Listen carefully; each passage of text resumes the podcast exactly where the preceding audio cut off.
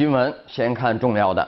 习近平主持召开中央全面深化改革领导小组第二十二次会议，他强调，夺取全面建成小康社会决胜阶段的胜利呢，很关键的一条是通过全面深化改革，推动落实新发展理念。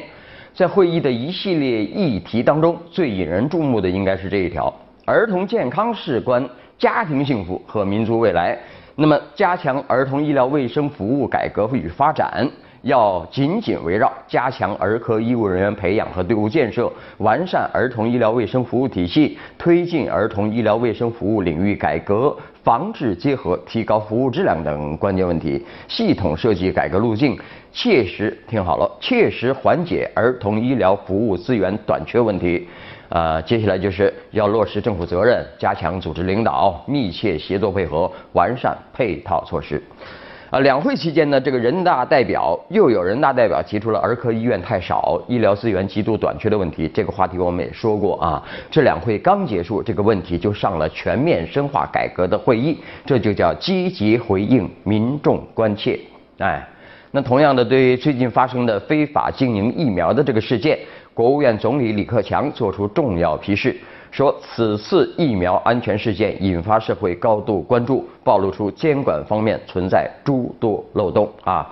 这个食药监总局。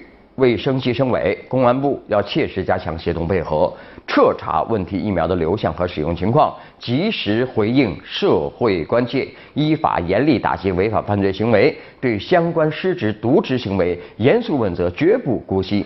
啊，同时啊，抓紧完善监管制度，落实疫苗生产、流通、接种各环节监管责任，阻塞漏洞，确保人民群众生命健康。请注意啊！不合格疫苗会造成怎样的后果？啊，这个是科学问题、专业问题。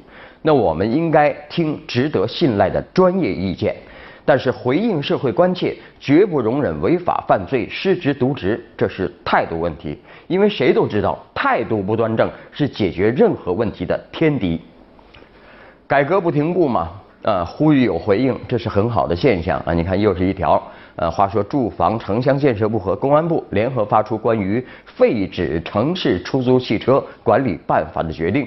啊，这次遭到两个主管部门宣告废止的这个管理办法呢，主要内容呃，大家都已经了解啊，包括出租汽车经营企业的呃具体资质条件呐，啊，驾驶员的具体条件呐，呃，申请从事出呃出租汽车经营事业的程序、文件规范等等，全部废止。而当年这项办法，呃，是由这也是这俩部门啊。当时的社会背景是什么呢？当时政府认为啊，出租汽车是城市公共交通的重要组成部分，所以我们政府必须把它管起来、抓起来、控起来。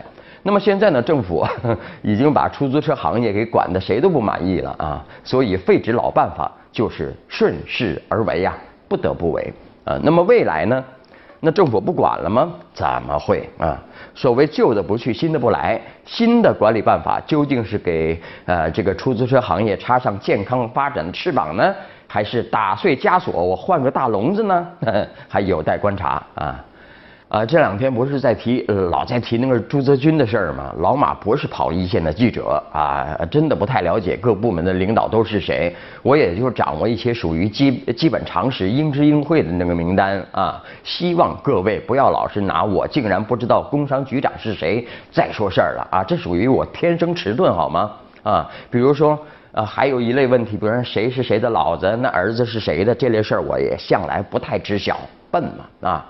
那说的是呃朱泽君落马啊，其实也是一出官场互斗的戏码的落幕啊。呃，朱泽军早就有人举报，举报人是他在增城的前任曹建辽啊，为的是干扰办案，结果事未成，曹先进去了啊，然后戏在梅州继续唱。那朱泽军呢，并不知道是曹建辽背后打了一枪啊，他怀疑的是梅州纪委书记李纯德啊，因为怀疑所以争斗，二位都亲自互相举报，最后啊，朱泽军和李纯德同一天被纪委宣布拿下啊。那戏呢，总算落幕了，三个人都进去了。有人说散了吧，没戏看了。谁说的？只要你有心，就天天有戏看。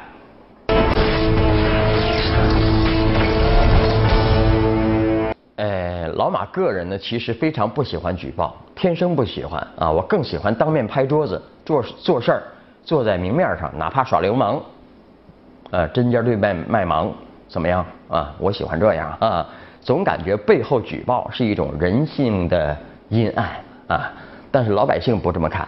我们来看《中青报》有一篇文章，大家为什么喜欢看官员互相举报？看戏啊，呃，这个官员间相互举报啊，唱的有模有样啊。从来龙来龙去脉来看呢，相互举报确实有些复杂，但最终的结果却非常清晰，那就是相互间的烂事儿咕噜噜噜浮出水面，每个人屁股都成了另外的一个人的靶心，都有史啊。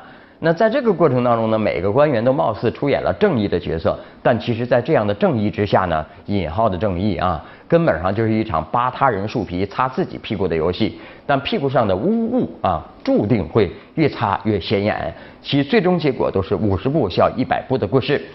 然而，这却彻底颠覆了人们对相官官相卫的这个认知啊！因为在一般情况下，官员之间并不想发生相互撕脸的事儿啊，即使有些不同见解，也会不了了之，免得有辱斯文，保住大家安全不好吗？但是这样的官官相护呢，仅限于涉及老百姓的职责之事啊，而当涉及到自己仕途的时候，有你没我啊，既生瑜何生亮，对吧？那这斯文皆无，剩下的只有撕撕脸了啊！但这是为什么呢？答案就是在这些官员眼中呢，为了老百姓的事儿相互撕撕脸呢，他不值得啊！只有为了自己的仕途，才会使出吃奶的劲儿，互相撕咬。哎，由此可以看出，官员间的相互举报，并不带有任何正义目的，只是官场江湖上的一种仇杀。但是人们喜欢看这样的剧目呢，是因为呃，这会使更多的腐败内幕。大白于天下啊！这些相互举报的官员比普普通百姓更知道彼此的死穴在哪里，哎，他们也晓得举报的最佳路径，更明白如何设置上级的关注点。而对于百姓来说，明明知道有些官员哎呀已经腐败了，但你拿不出呃条理化的证据啊啊，你随便告，说不定还告还反制你一个诬告呢，说不定还公审你呢。啊，就像农民打官司，往往拿不出像样的法律文书，呃，所以经常不了了之啊。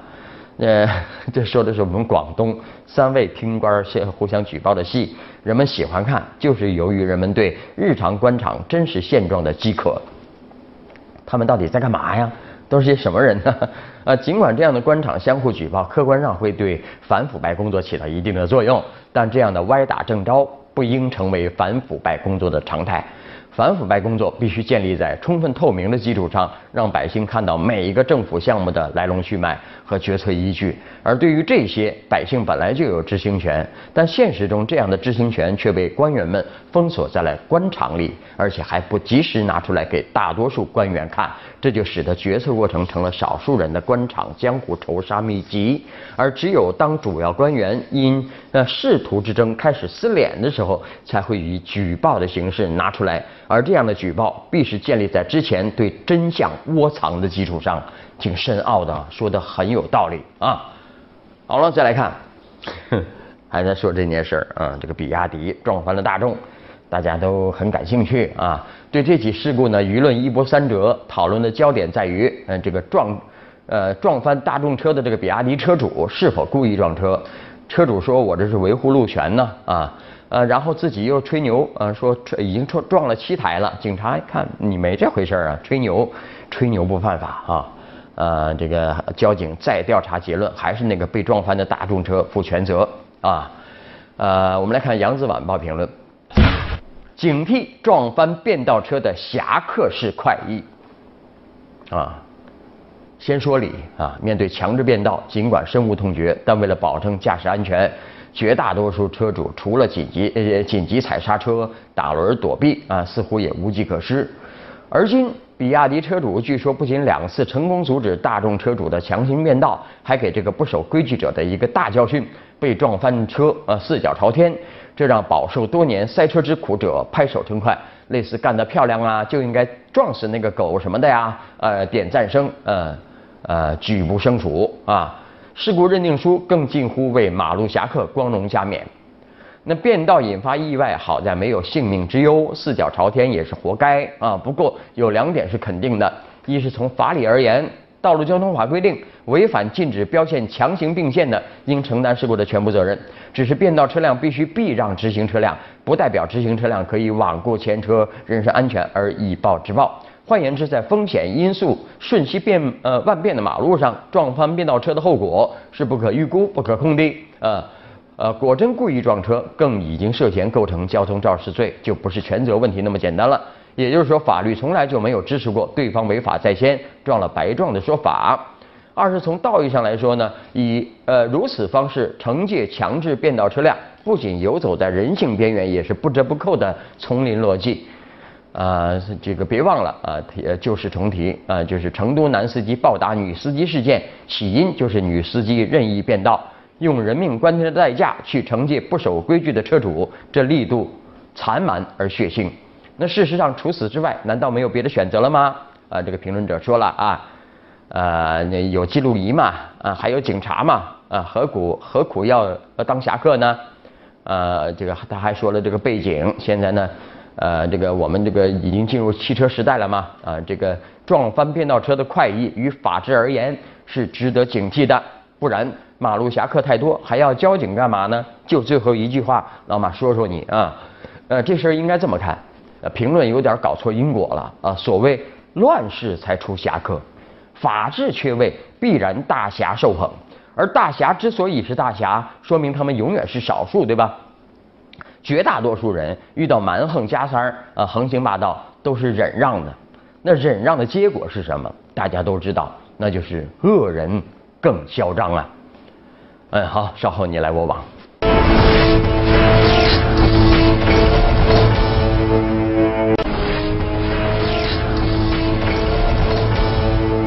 你来我往啊！听说啊，这个上海浦东啊，这个离婚要预约了，这是怎么回事呢？人手不够啊，啊，还是离婚的太多了啊？呃，我们来看看网友们的围观啊。有一位说了，离婚的手续最好复杂一点啊，如果真的下决心，肯定要离婚，再复杂还是会离离啊。反之，在要不要离婚之间犹豫不决的，可以在等的过程中考虑清楚是不是真的想离啊。还有一位说了啊，这个。啊，人手不够就增加人手啊，是不是以后办理结婚都要限号啊？啊啊，结婚限号好像是啊，不知道有没有，但现在呢，的确要排队哦啊。我再来看，那有一位西安小伙叫赵宝岩啊，几年前在法国巴黎开了一家面店啊，专卖陕西小吃，其中擀面皮儿一份售价七个欧，折合人民币六十元啊。赵宝岩介绍了啊，有挪威夫妇。曾经驱车几百公里来巴黎品尝他的擀面皮儿啊！我们来看网友的围观吧，怎么说呢？有位说，看来我可以去欧洲卖酸辣粉了。还有位说，在法国一碗七欧不贵呀，你在中国吃一碗面七块贵吗？用的货币不一样啊。还有网友说，要到去国外卖中国各地的特产，可以看到无限的商机啊。其实呢，我们很乐意看到这种情况，只要老百姓的活法够多。够精彩，啊，那都是一件好事情啊。说完法国，我们说英国啊。英国是糖分摄入量最高的西方国家之一，吃糖太多。为了向肥胖宣战，财政大臣奥斯本最近宣布将对含糖饮料征税，这个税种也被媒体称为“肥胖税”。我们来看网友们的围观啊。有一位说了，把容易发胖的东西都抬高价啊，这样也许就能好好肥胖了啊，不好好减肥了。呃，还有一位说，政府的意思是我对你征税，所以你为了节约成本，要把糖含量降到标准值以内。但更可能的结果是让含糖产品价格升高，而不是糖分减少。啊，这就是系统工程啊！啊，你不能，你看我们，我们已经特别反感政府动不动就以加税的方式来呃限制这限制那。但是，你看，你看英国其实也是这么办的，效果怎么样？你的肥肥胖人口真的少了吗？我们拭目以待吧。好了那今天先聊到这儿明天晚上接着聊拜拜。有没有那么一首歌会让你轻轻跟着和牵动我们共同过去记忆它不会沉默